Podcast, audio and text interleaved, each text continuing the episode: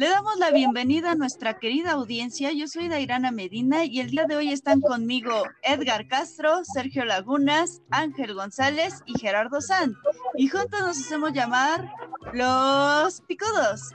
Járense a sus chamacos, a sus chirpayates y a sus squinkles, que el tema de hoy es los decimales o tamales. hola, hola, hola, buenas noches. Buenas noches a todos, ¿cómo están? Bien, bien, bien. Bien, yo también, gracias. Bueno, por ahí se oye que alguien no está muy feliz. sí, es la, infelicidad de los niños que no les gustan los decimales. Vamos a iniciar este tema. La historia de los decimales tiene varias, este, tiene varias uh, jiribillas. La primera es que pues, las civilizaciones antiguas no utilizaban fracciones decimales, los egipcios entraron en las fracciones unitarias y también los babilónicos solo utilizaban aquellos que eran de potencias hacia 60. Y aunque varios de los descubrimientos de los decimales se los atribuimos a los árabes y a los chinos, pues vamos a darle el reconocimiento a un científico y matemático belga llamado Simón Stevin. La introducción de los decimales en el uso común a través de sus obras La Tiende y el Disme, Steven no utilizó nuestro actual sistema de notación, sino un sistema propio un poco enrevesado, ¿no? Ahorita vamos a, aterrizar cómo es la notación de los decimales, pero les voy a poner un ejemplo. Digamos que tuviera 923.456, ¿no? Entonces lo que él hacía es que decía 923, paréntesis, un 0, 4, paréntesis, un 1, 5, paréntesis, un 2, 6, paréntesis, un 3, simbolizando que el 923 eran unidades y luego el 4 venían las décimas y luego venían las centésimas y así sucesivamente, ¿no? Representados por el por los números entre los paréntesis. Pero no fue hasta que Jones Burgi, un relojero y matemático suizo, fue el que dijo, ¿saben qué? Como que eso está muy rebuscado, ¿no? Nadie le va a entender, nadie le van a gustar los decimales. Vamos a utilizar una notación más amigable, ¿no? Y de aquí nace el punto decimal. Bueno, a él también se le atribuyen otras otras cosas como las identidades trigonométricas y los logaritmos que más adelante podremos aterrizar en otros podcasts.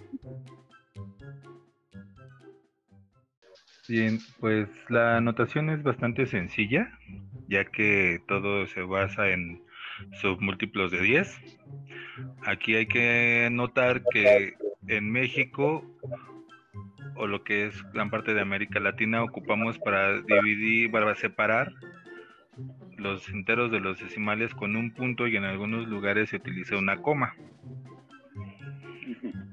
En México recuerden que usamos el punto decimal para separar enteros de decimales ya que el gran ejemplo radica en que los errores de este tipo que se cometen en algunos letreros dan a los vivales alguna buena razón para aprovechar las ofertas. Muy buenas. Entonces... Ahorita hablando del buen fin, perdón por interrumpir. Exacto, hablando del buen fin, aprovechen. Si no, si no ven un punto, si ven un, si ven un punto, aprovechen, es, es un momento. Entonces, les comentaba que son submúltiplos de 10, entonces todo a partir del punto hacia la derecha es décimo, centésimo, milésimo, diez milésimo, cien milésimo, millonésimo. Entonces no tiene más dificultad que acordarse de, estas simples palabritas. ahora que estamos hablando de los decimales, saben que aquí la querida audiencia, yo soy mucho de contar las anécdotas que, que sufrí en, el transcurso de la primaria, ¿verdad? Y bueno, ahora que estamos hablando de los decimales, me acuerdo de una anécdota que me pasó tanto en la primaria como en la universidad. Y es así de esta forma, vean. Eh, cuando estábamos en la primaria, la maestra nos dijo, el número pi, no sabemos cuál es el número pi, vale 3.1416, ¿verdad? Y ahí fue como el primer número importante que ocupaba decimales, 3.1416. Pero ahora que ya estaba en la universidad, el maestro me dijo, no es cierto, pi no vale 3.1416, pi tiene infinitos decimales. Entonces vean cómo este, dos profesores se contradecían y al final de cuentas pues tuve que darle la mayor razón al profesor de la universidad porque él demostró y nos había demostrado que pi tiene muchos o más bien infinitos decimales. También aparte de que el número pi es uno de los números más importantes con decimales al azar y actualmente pues creo que se considera, creo que ya se encontró como 2 billones, 2 billones de decimales eh, eh, en ese número muy, muy importante.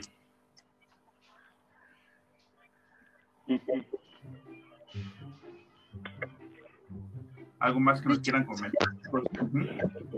Yo creo que no concibiríamos las matemáticas actuales si no fuera por pi. es lo único que voy a agregar. yo creo que la maestra de la cual me tocó en, en, la primaria sabía cuánto valía, bueno, sabía que pi tenía infinitos decimales, pero para no hacernos las más larga o aburrido, simplemente nos dicen, tomen pi como 3.1416 o 3.1415 y se acabó, ya, no se metan en más problemas. Pero resulta que gracias a eso, cuando yo le dije a mi profesor de la universidad que pi valía 3.1416, pues me regañó, me dijo, no, ¿cómo es eso posible? Pi vale, no vale 3.1416, sino que tiene decimales infinitos. Pi vale pi. Pi vale.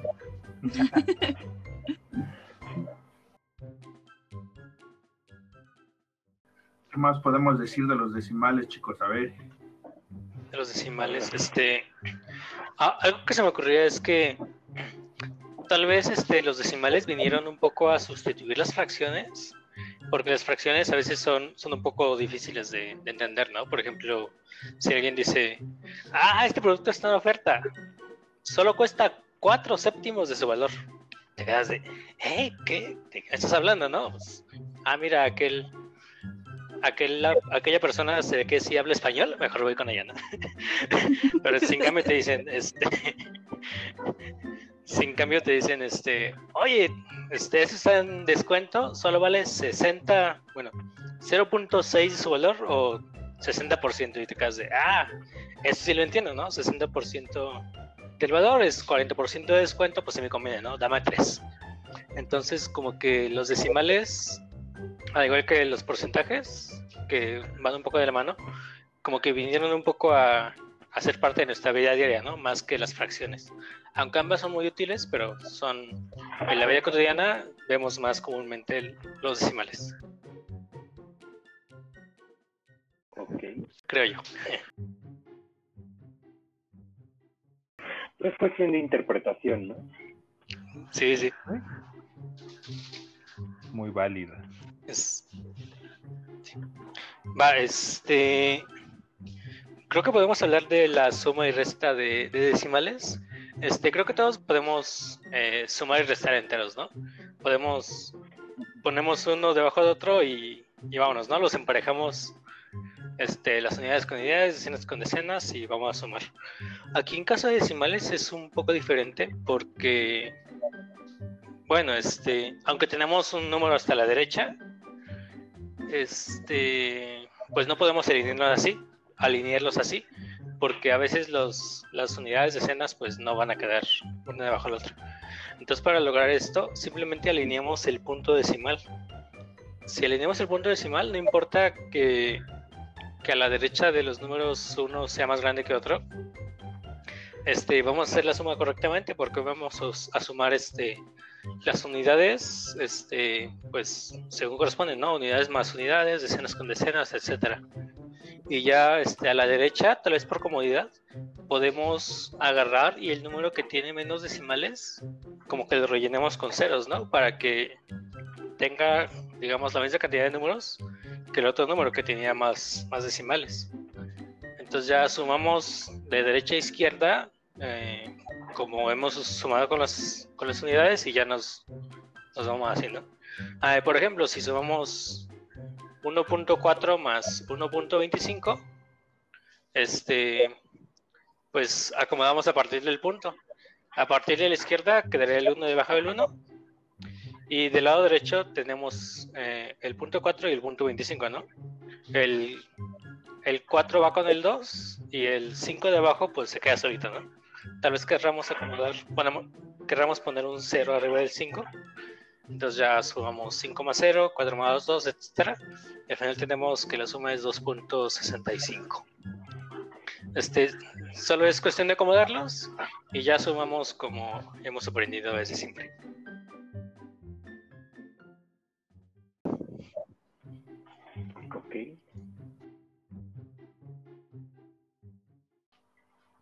También aplica lo mismo para la resta. Ah, sí. Sí, buen punto de ahí. Este, para la resta es exactamente lo mismo. Este, solamente alineamos los números. Este, pues rellenamos con ceros. Aquí sí es un poco más recomendable rellenar con ceros porque pues, eh, pues es necesario que haya un, un número del que restar, ¿no? Bueno, con las sumas se sobreentiende tal vez que si a un número no le sumas nada, pues, pues sigue siendo el mismo número. Porque entendemos, bueno, tenemos como la interpretación de, de la nada y el cero, y ya hablamos de esto en otro capítulo. Pero aquí este, tal vez necesitamos el cero que sea un poco más explícito para el caso de la resta. Y ya una vez que alineamos, rellenamos con ceros este, tanto el número, un número como el otro, según lo necesite, pues ya hacemos la resta como siempre lo hemos hecho. Pues fíjate que con la multiplicación, pues, para nuestra querida audiencia, voy a dar un ejemplo de números naturales, por ejemplo, 12 por 3, 3 por 2, 6, 3 por 1, 3, y entonces 12 por 3 es igual a 36.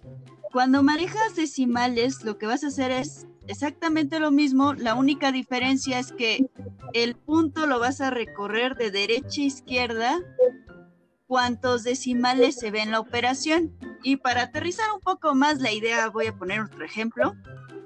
14.23 por 8. Entonces, como dije, 8 por 3, 24. Llevamos 2. Recuerden que siempre vamos a llevar las... O sea, nos dicen en la escuela, siempre llévate las, las, las decenas hacia arriba, siempre tenlas en cuenta. Entonces, 8 por 3, 24. 8 por 2, 16, más 2, 18. 8 por 4, 32, más 1, 33. 8 por 1, 8, más 3, 11. Entonces, aparecería un número como 11.384, pero recuerda, hay que hacer el recorrido del punto decimal de derecha a izquierda, entonces era 14.23, entonces recorremos 2, y va a ser 113.84. Ok. Ese sería mi ejemplo A. Y el, el, otro ejemplo, vamos a utilizar otra vez el 14.23 y ahora digamos que lo estoy multiplicando por 8.1. Vamos a hacer nuestras debidas operaciones igualmente y al fin este, nos tendrá que salir dos filas porque ahora ya son dos números, al igual que los números naturales que, haces el recorrido. Como dice este Sergio, implícitamente damos por hecho que bajamos un cero. Así es que vamos a hacer un renglón de 1423 y el segundo renglón van a ser 11384. Vamos a hacer la suma acomodada. Acuérdense que esto tiene un recorrido un 0, entonces es 3 más 0, 3. 2 más 4, 6. 4 más 8, 12, llevamos una. 1 más 3, 4, más el 1 que llevábamos 5 y 11.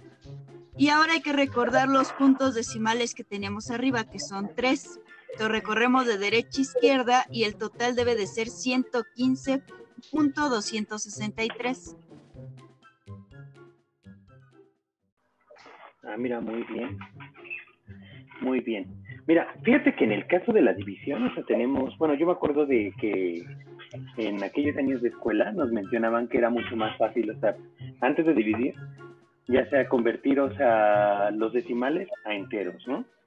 En este caso lo que tenemos que hacer es que debemos buscar la potencia del número 10, a cuál debemos multiplicar, o sea, los números tanto sea tanto ya sea el dividendo como el divisor, ¿no? Para esto, o sea, yo preparé un ejemplo que sería punto 5 entre, no digo, punto 24 entre, digo 24, ay, se fue la... Es 24 entre punto 5, perdón. En este caso, ¿cómo se llama? Nosotros eh, vemos que contamos con un decimal. Una vez hecho esto, o sea, pues vemos que como tenemos un decimal, llama? tenemos el número 10, que cuenta, o con un 0. En este caso multiplicamos tanto como el dividendo como el divisor, o sea, por 10, que nos quedaría igual a 240 entre 5. ¿Estás de acuerdo? Realizamos las operaciones pertinentes en el cual, o sea, nos quedaría dividiríamos el primero que nos quedaría prácticamente 24 entre 5, que serían 4. Haciendo cosa más, nos sobrarían 4 aquí, digo, 40. Y es 40, o sea, 3 5 es 8, ¿no? Entonces nos quedaría 48 el resultado, que es mucho más fácil, o sea, dividir cosas ya siendo enteros o que los decimales. En el caso, sea, de que fuera el inverso, que fueran, ¿cómo se llama? Punto 24 entre punto 5, hacemos exactamente lo mismo. Nada más que en este caso tenemos la diferencia de que tenemos un número que cuenta con dos decimales. Entonces, como bien habíamos dicho en un principio que debemos trabajar con potencias de 10, en este caso trabajaremos con el número 100, que eh, se podría decir que es el equivalente de, claro, es que recorremos, o sea, el número de ceros, ¿no? En este caso tenemos que punto 24 cuenta con dos decimales, moveríamos dos ceros, que sería multiplicar todo esto por 100. En este caso nos quedaría 50, digo 240 entre 50. Haciendo las operaciones correspondientes nos damos cuenta que pues, ¿cómo se llama? 24 no corresponde, cosa más 50, entonces tomamos todo el número completo que son los 240 y podemos percatarnos que, ¿cómo se llama? Nos queda a punto 48. O sea, 50 nos cabe en punto 48. No sé si me di a entender. bueno, a lo mejor es más fácil si lo ponemos, ¿cómo se llama? En algún dato picudo para que lo puedan observar en la página de Facebook. Y cómo se llama, para que se pueda hacer un poquito más visual, ¿no? ¿Usted qué opina? Pues yo opino que sí, que, que, que hay que dejárselos de una forma más gráfica para que se entienda mejor. Ok. Todos hemos sufrido con los decimales, ¿verdad? Aquí también otra anécdota muy interesante y es relacionada con los ingenieros. A veces los ingenieros no ocupan los decimales y siempre redondean los números al entero más cercano. Entonces, eso lo ha llevado a cometer algunos errores en la construcción y obviamente esa estructura pues presenta fallas en el futuro, ¿verdad? Los ingenieros siempre están acostumbrados, por lo que yo sé, a redondear el número pi a 3 y también a redondear el número e el número E, para quien no se acuerden, es el número de Euler y también es un número con decimales al infinito. Otro, otro número que también acostumbran mucho a redondear este, los, los ingenieros es la constante de gravedad.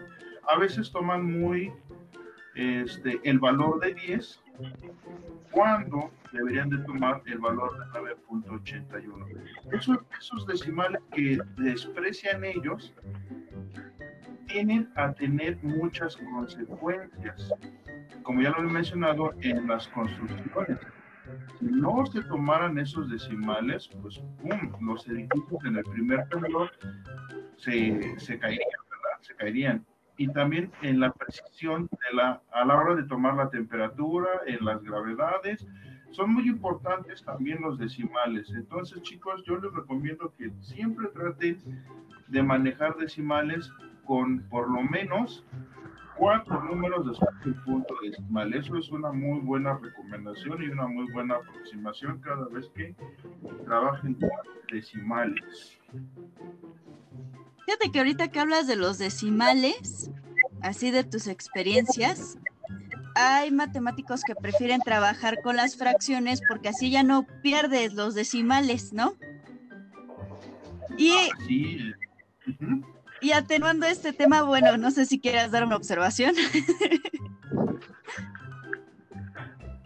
Este, sí, nosotros como matemáticos preferimos trabajar con las fracciones porque las fracciones engloban todos los decimales. Recuerden que hay números con decimales este, infinitos, por ejemplo, un tercio. Un tercio si lo cambiamos a decimales 0.333333333 hasta el infinito. Y pues nosotros como matemáticos no, mm, bueno, como matemáticos y no, y para ahorrarnos tiempo, en lugar de estar trabajando con el decimal punto 3333, pues mejor trabajamos con la fracción, ¿verdad? Al fin de que la fracción es, por, por así decirlo, engloba todos esos decimales al infinito.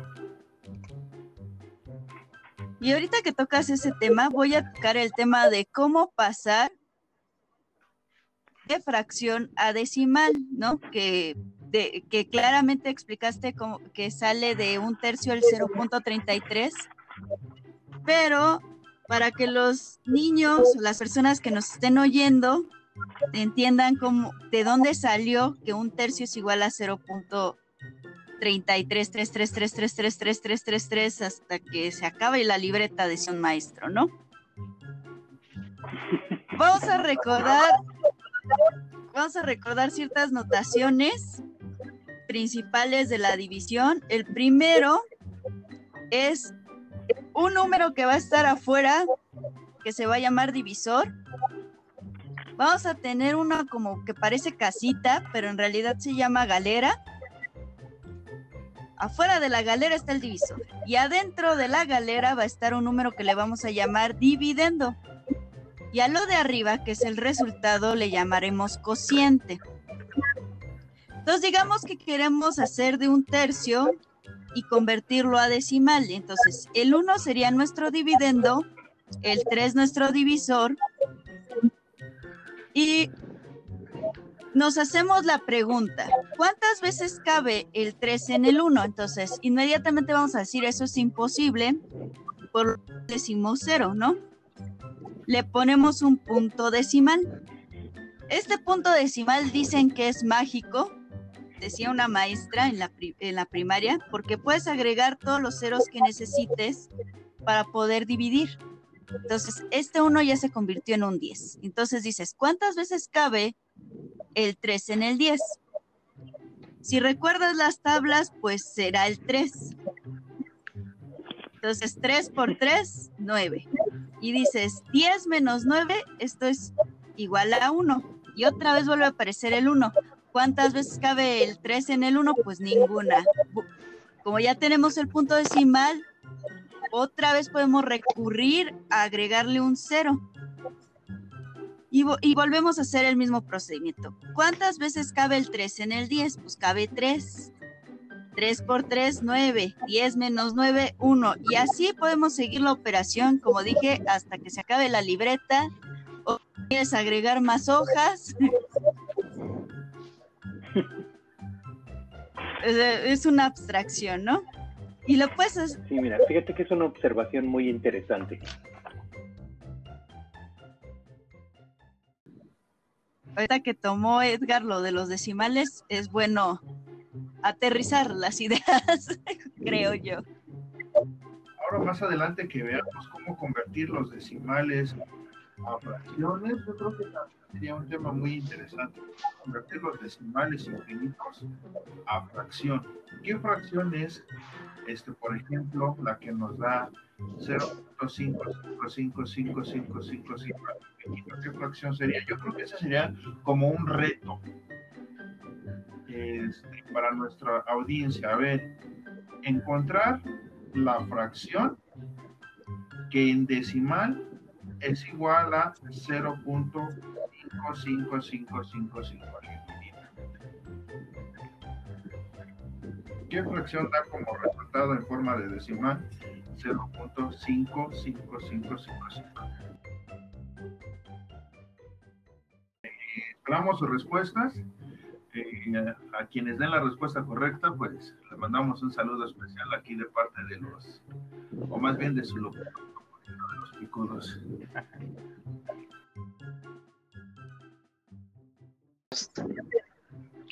Sí, esos son temas interesantes que se ven después este, en matemáticas, que son este conversión de, de sí, números periódicos, como, como acaba de decir este Edgar, a, a fracciones y, y, también este de fracción a número periódico.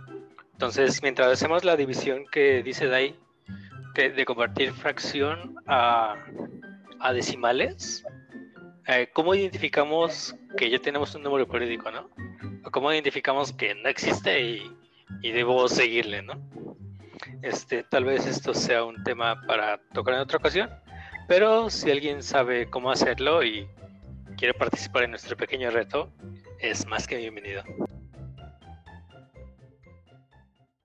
Otra cosa muy interesante de los decimales es que también existen algunos decimales que no se pueden convertir a, a fracción. Por el caso, el número pi, otra vez, a pesar de que es un número que tiene infinitos decimales, no se puede convertir el número pi a una fracción. Tampoco el número e. Y otro tipo de números decimales muy especiales son aquellos donde están involucradas las raíces, por ejemplo, la raíz de 3, la raíz de 5, raíz de 7. Todas estas raíces también arrojan decimales al infinito y no llevan a algún orden en especial, sino que son todos al azar. Puede que salga un 2 y de repente salió un 1, luego ya sale un 3 y se repite un 1 otra vez. Son unos decimales muy interesantes, pero al igual que el número pi, las raíces tampoco se pueden representar en forma de fracción. Este también es otro dato muy curioso sobre los números decimales. Va, va. Fíjate que es muy interesante lo que mencionas ahorita, porque, ¿cómo se llama? Eh, también hay que recordar la manera en la que se pasa de decimales a fracciones. En este caso, ¿cómo se llama? Nosotros manejamos un método muy sencillo. Al igual que con la división, debemos trabajar con múltiplos de 10, ya que pues, es indispensable para poder pasarlos a fracciones. En este caso, podemos manejar el ejemplo de punto, ¿cómo se llama? De punto 25, que es uno de los más sencillos. En, este, en este caso, podemos, podemos ver que punto 25, ¿cómo se llama? Cuenta con dos decimales. Por lo que, ¿cómo se llama? Vamos a, multi, vamos a ¿cómo se llama? Colocar, o punto 25 en la parte de arriba. ¿Y cómo se llama? Y vamos a colocar un 1 abajo. Una vez, o sea, sabiendo que, ¿cómo se llama? Tenemos punto 25, entonces procedemos a multiplicar, o sea, hasta eliminar, o sea, los, multiplicar por 10 hasta eliminar, o sea, los decimales, ¿no? En este caso, en la parte de arriba nos quedaría, ¿cómo se llama? 25, si lo multiplicamos por 100, ¿cómo se llama? Y el 1, si lo multiplicamos por 100, nos quedaría, ¿cómo se llama? A 100, ¿no? En este caso nos quedaría 25 sobre 100 este, este número, o sea, eh, simplificándolo, lo podemos dividir, o sea, de ambos lados ¿cómo se llama? Tanto el numerador como el, ¿cómo se llama? Mm, Como el divisor. el numerador como el divisor lo podemos, o sea, multi, digo, dividir entre, ¿cómo se llama? Entre el mismo 25, que nos quedaría a 1 sobre 4. Tendríamos que punto 25 es igual a un cuarto. En algunos casos mucho más específicos, como por ejemplo el punto 44, volvemos a hacer lo mismo. Agarramos y, ¿cómo se llama? Volvemos a colocar punto 44 sobre 1 y para eliminar los decimales multiplicamos ambas partes por 100. En este caso nos quedaría 44 sobre 100. Volvemos a simplificarlo o sea, para el mismo caso y lo que podemos hacer es dividir este, este número entre 2 para irlo simplificando, que nos quedaría a su vez 22 sobre 50 y este mismo dividiéndolos entre 2 otra vez nos quedaría 11 entre 25. En ese caso, 11 25 sería el resultado de punto 44, ya pasado a decimal. No sé si tienen alguna duda sobre eso, lo podemos igual agregar en algún dato picudo para que pues podamos repasar sobre cómo pasar de decimales a fracciones. Y creo que va muy de acuerdo al resto que pusiste hace un momento, Edgar. ¿No crees? Sí, se recuerda mucho lo que acababa de comentar también. Así es. ¿Algo más que, que, que quieran agregar? Pues Pues, solo como otro dato curioso, los centavos serían como las fracciones de nuestro peso. De hecho, tiene muy parecido el nombre porque un centavo es la centésima parte de un peso, ¿no? o más bien el valor de la moneda. De esa manera pueden verlo en el mundo natural porque tus impuestos te los cobran con puntos decimales y se refieren a los centavos. Este, cuando ves ofertas 99.99, ¿no? Implícitamente dices, voy a pagar 100 pesos, ¿no? Pero se manejan los decimales mucho para las ofertas. Y ya lo mencionó este Edgar, se maneja mucho los decimales en, en, la, en, el caso de las construcciones. No sé si alguno de ustedes quiera dar otros ejemplos. Uy, hay bastantes ejemplos.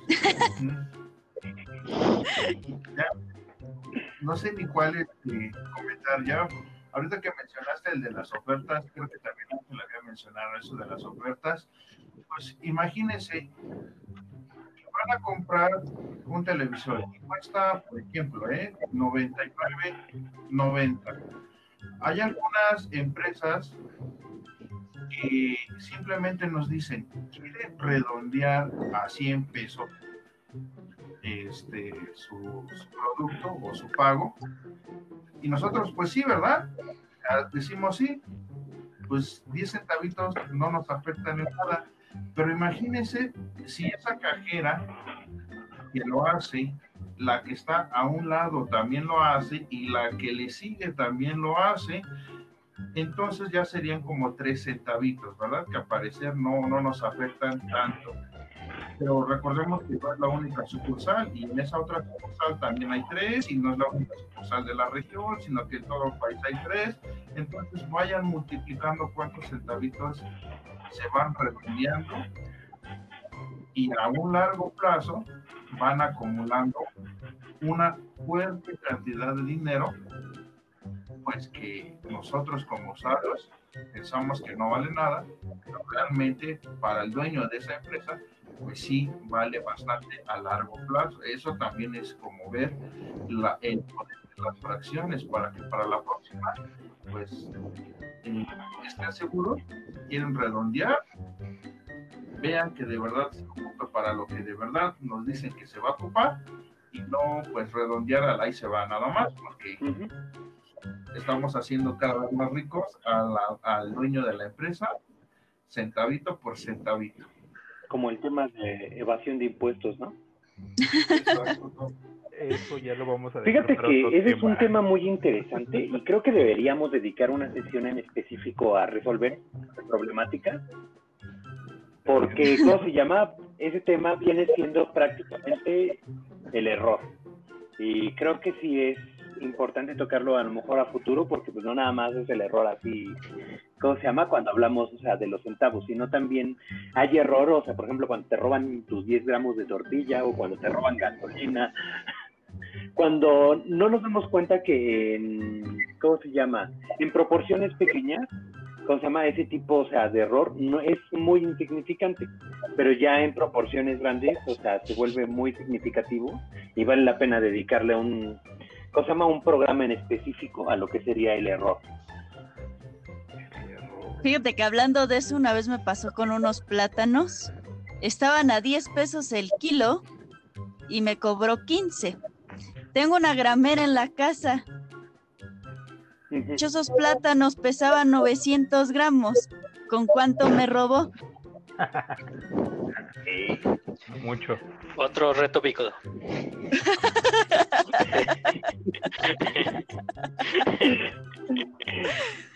Entonces sí, suena como que no, no era mucho, pero sí me dio coraje. Dije, ah, qué grosera señora. Sí, pues ya, ya se llevó sus. Bueno, respuesta: seis pesitos ahí. Cobrándote 15 en vez de los 9 pesos por los 900 gramos. Sí, Pues ¿no? sí, sí, se pasó con mis plátanos. Este, otro dato curioso de los decimales es que, ah, bueno, sí que crecen de manera exponencial y, bueno, no hemos tocado los exponentes, pero significa que crece de una manera muy rápida eh, con unos cuantos niveles de profundidad que tengas, ¿no? Entonces, por eso a veces no necesitamos tantos decimales para hacer algún cálculo. Por ejemplo, para el número pi, usamos usualmente cuatro decimales, ¿no? 3.1416 o Ajá. 3.14159, ¿no? Sí, Para el 1416, quedemos, dejémoslo ahí tal vez, este, tiene cuatro decimales. Significa que este, el error va a ser tan pequeño como un 1 con cuatro ceros. Entonces, si tomamos el diámetro de un círculo y lo dividimos en un 1 con 4 cero partes, o sea, en 10.000 partes, eso es el máximo error que tenemos al hacer cálculos con este número. Entonces, una diez milésima de error tal vez es muy poco para, no sé, este, tus cálculos de, de la primaria, ¿no? Por ejemplo. Pero ya estos, estos pequeños errores tal vez se vuelven muy grandes para cálculos, no sé, astronómicos. Tal vez la NASA no se puede permitir usar cuatro decimales, ¿no? Porque estamos hablando del, del radio de la Tierra, ¿no? De cantidades astronómicas. Tal vez la, la constante 9.81 que comentábamos hace rato, pues con esos dos decimales, pues se cae el cohete, ¿no? Y son millones de dólares de pérdidas por, por no ser tan específicos, ¿no? Pero ya si toman 11 decimales tal vez, tal vez no saben mucho, pero tal vez son, son más que suficientes para tener la certeza de que los cálculos necesarios para la NASA sean, bueno, sean lo suficientes aún así, perdón por repetir, pero ya, ya nos evitamos la pérdida de este dinero, ¿no? Porque usamos los decimales suficientes para que nuestros cálculos sean lo suficientemente buenos, ya nuestro error sea tan poco que pues el error o el riesgo de pérdida pues es, es infinitesimal, es, es básicamente cero. Exacto. Hablando de, de datos curiosos, hablando ahorita que mencionaron la constante gravitacional, ustedes pu- pueden creer que la gravedad no es igual en todos los puntos del mundo o del planeta, cambia. En algunos es 9.80, en otros lados es 9.8 o solo 9.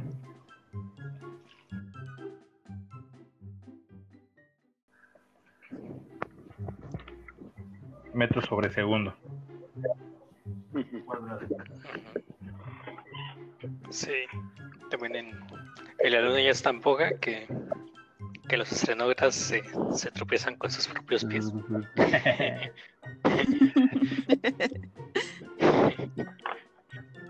¿Qué, les parece si en la, la página les dejamos la clasificación de los números decimales para que nos, nos echen una visita y se puedan dar cuenta de todo lo que les estamos mencionando acerca de la diferencia de la decimalidad de los números?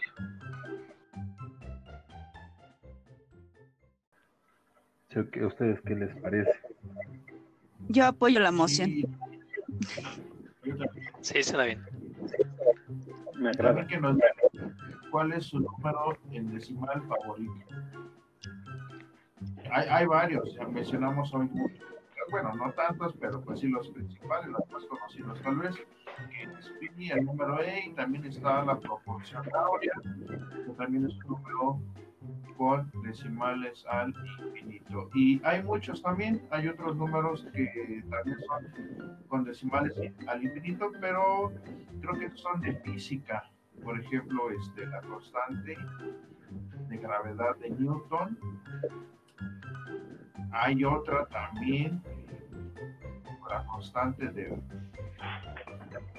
de no recuerdo, pero también son números que tienen mucho, muchos, en muchos decimales al infinito y que se ocupan en física. Bueno, para ya no hacer tan largo este podcast, les, les agradecemos su preferencia. Quiero agradecer a Epifanio Zenobio por haber resuelto el reto de la pirámide que, que pusimos en nuestra página de Facebook. Ya está volviendo el sexto miembro de los picudos.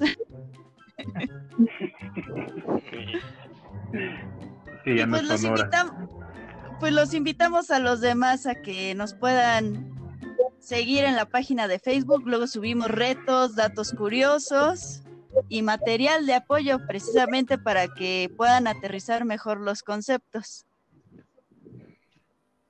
Pues sin más por el momento yo me despido. No sin antes recordarles el lavarse las manos, el uso del cubrebocas. En caso de que no tengan agua y jabón, pues use gel antibacterial. Y a manera de lo posible, pues quédese en casa, por favor. Por favorcito. Es lo menos que pueden hacer. Recuerden que esta temporada de invierno es peligrosa. Así ahorita van a venir este muchas, muchos fenómenos curiosos. que en algún momento los explicaremos. Efectivamente. Claro que sí. Bye. Bye. Chao. Bye. Adiós. Adiós, adiós.